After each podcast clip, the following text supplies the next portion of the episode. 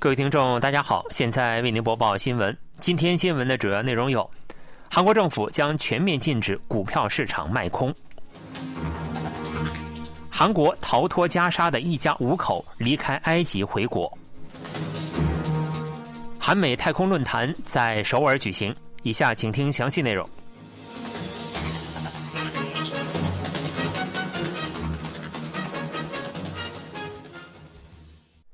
因不利的制度而受到个人投资者批评的股票市场卖空行为，韩国政府六日决定，到明年上半年为止全面禁止股票市场卖空。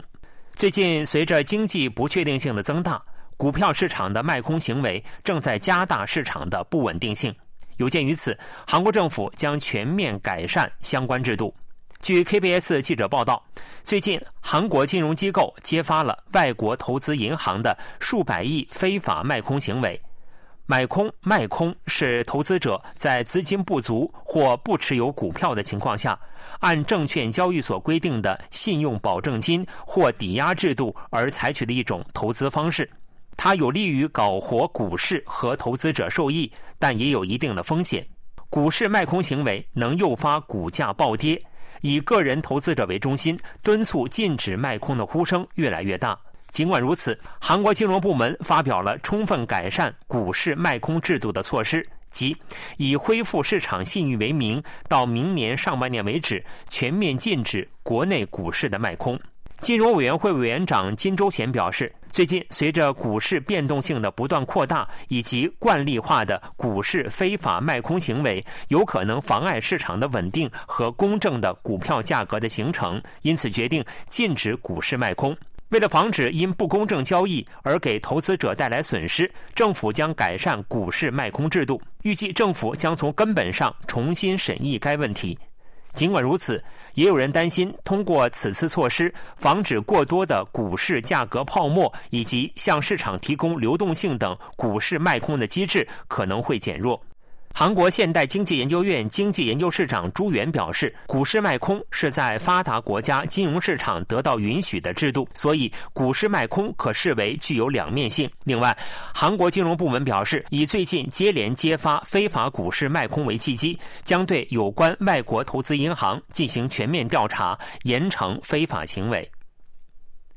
以色列向韩国媒体公开了巴勒斯坦武装组织哈马斯在突袭以色列的过程中杀害婴幼儿等残忍行为的视频，并表示国际媒体的报道内容主要集中在加沙地带的人员伤亡情况，十分不公平。以色列驻韩国大使馆六日在位于中路区瑞林洞的大使馆向韩国媒体公开了四十三分钟的视频，前提条件是不得录像、录音。该视频的内容来源于哈马斯成员的穿戴式摄像机和手机，闭路监控遇难者的汽车黑匣子和手机等。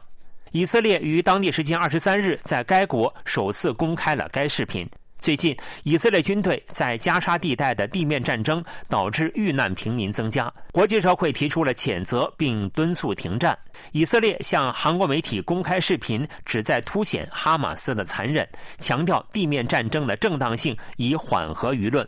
视频包括哈马斯成员击打已死亡男性头部的场面，并出现了大量婴幼儿、女性的尸体和被焚烧的尸体。视频中还可以看到疑似遭到性暴力的女性的尸体。以色列曾向外媒表示，已掌握了性暴力的证据。另外，哈马斯成员在民居、公路上的汽车、幼儿园等场合射杀了放弃抵抗的平民，并对已晕倒的人补枪。以色列驻韩大使阿基瓦托尔在视频播放结束后的视频见面会上表示。我们不否认加沙地带的居民正遭受巨大痛苦，但国际媒体的报道正失去平衡性，仅报道巴勒斯坦儿童等的伤亡情况。托尔还指出，部分韩国媒体将在以色列攻击中死亡的人称为“屠杀遇难者”，却把因哈马斯屠杀而遇难的人称为“杀害遇难者”，这是不公平的。视频中的景象符合屠杀的定义。另外，以色列部队经由加沙地带中央地区抵达海岸沿线，完成了对哈马斯的全面包围。加沙地带被分为哈马斯所在的北部和难民集中的南部。分析认为，当地最大城市哈马斯根据地加沙城与外部世界的联系完全被切断，陷入孤立状态。以色列部队预计将加强对加沙城的攻击，并通过多点式渗透作战来清除哈马斯的军事目标和主要人物。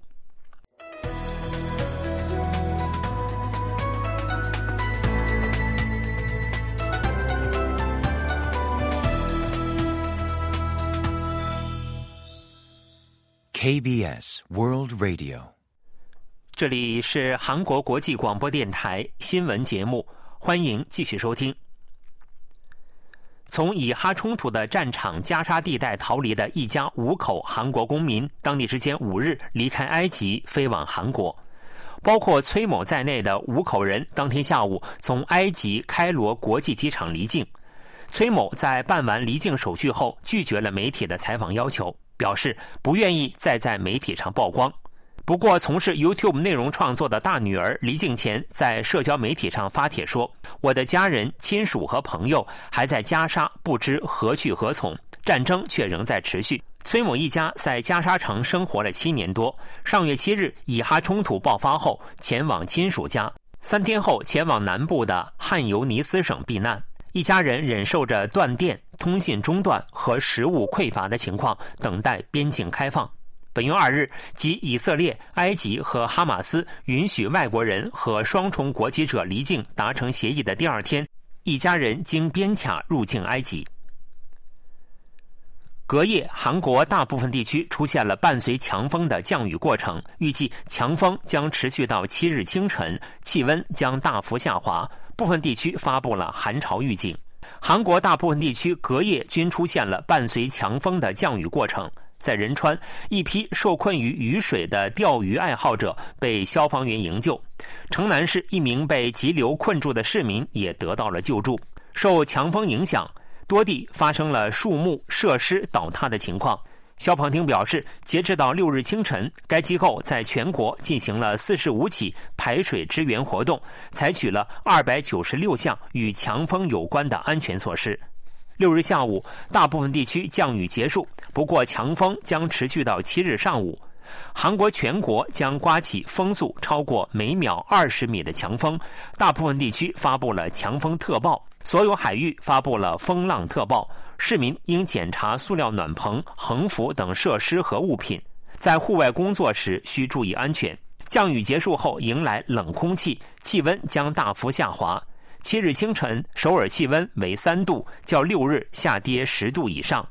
江原道大关岭将出现零下气温，江原道山区发布了寒潮警报。首尔部分地区、京畿道北部和东部、江原道岭西、中清北道等地发布了寒潮预警。京畿道北部和江原道等部分地区预计将迎来今年的初雪。突如其来的寒潮和强风将使体感温度进一步降低，老弱者等弱势群体需做好防护工作。韩美日将建立由负责安全事务的高级官员参与，共同应对北韩网络活动的互联网磋商机制。国家安全室六日表示，韩美日三国将着手展开建立高级别磋商机制的工作。北韩恶意利用互联网作为筹措核和大规模杀伤性武器研发资金的主要渠道。三国将通过磋商机制，共同制定阻止此类活动的方案，同时推进加强应对全球互联网威胁的实质性共同应对能力。为此，三国将按季度举办高级别互联网磋商机制会议。此举是韩美日首脑会谈就应对北韩问题所达成协议的后续措施。尹锡悦总统、美国总统拜登、日本首相岸田文雄今年八月在美国戴维营举行的韩美日首脑会谈上宣布，将组建工作小组，阻止北韩的加密资产窃取和网络黑客活动。另外，政府表示，韩国与澳大利亚也就共同应对互联网安全威胁形成了共识，双方决定组建共同应对小组，以讨论具体的合作方案。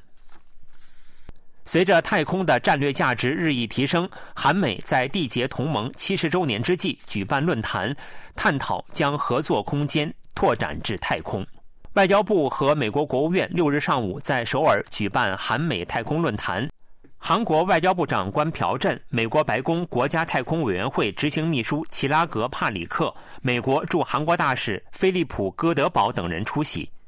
朴振在贺词中指出，太空正逐渐军事化、武器化，所有这一切都使太空逐渐演变为地缘政治的巨大象棋盘。这反映各关系方的利益和轻重缓急的同时，保障一个安全可持续的太空空间是一项复杂的挑战。朴振强调，通过韩美同盟，我们有决心打造一个安全可持续的太空环境。两国将在共享的价值观的基础上，加强在多边舞台上的合作，制定太空活动规范、规则和原则。朴振还宣布，韩美日三国代表将于八日举行韩美日太空安全对话。戈德堡也表示，韩美日两国的太空合作基于两国共享的价值、创新、真诚性、透明性，正惠及两国国民。戈德堡指出，韩美将以军事为导向的关系转变为真正的全面性全球伙伴关系，两国正在摸索包括太空在内的合作新天地。帕里克指出，两国应在两国首脑的决心之上不断合作，加强商业伙伴关系、太空安全合作、太空状况认知合作，并共同建立关于负责行动的规范。另外，两国政府、机构、有关人士和企业、研究机构等将在论坛期间就韩美太空外交合作方案、国家安全层面的太空合作、低轨道月球和火星探索合作、新太空时代的太空经济合作等议题进行深入讨论。新闻播送完了，是由于海峰为您播报的，感谢各位收听。